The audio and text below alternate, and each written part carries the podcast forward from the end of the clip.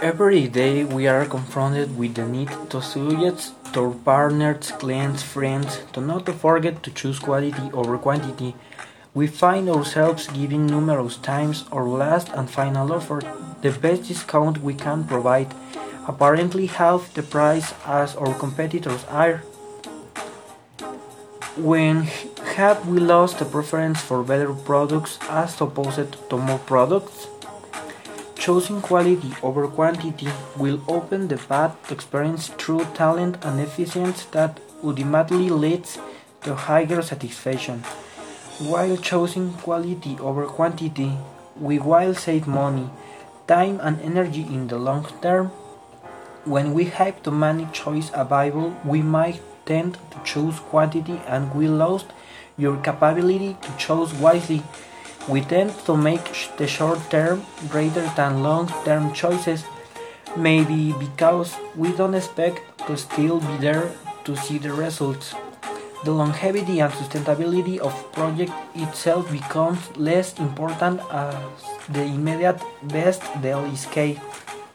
Of course, the work of a good designer will always be a fine line between excellent design and controlled cost.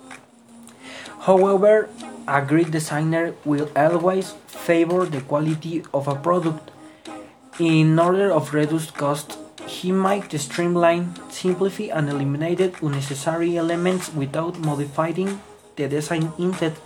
A great designer will design long-lasting products, staying away from trends that will soon die out and look old-fashioned. A great designer designs a project that won't have to be revised after a couple of years. While these are often intangible deliverables based on the talent and creativity of a great designer, one might forget it takes time in research, studies, creating, and which has a price. I truly hope that the current difficult situation for the hospitality industry will raise our, standards. Future travelers might search for more meaning and value. Consumers are educated. They will choose quality over quantity in their travels. We can't fool them anymore with cheap design. I am certain that favoring quality over quantity will increase products loyalty in the long run. Thanks. Goodbye.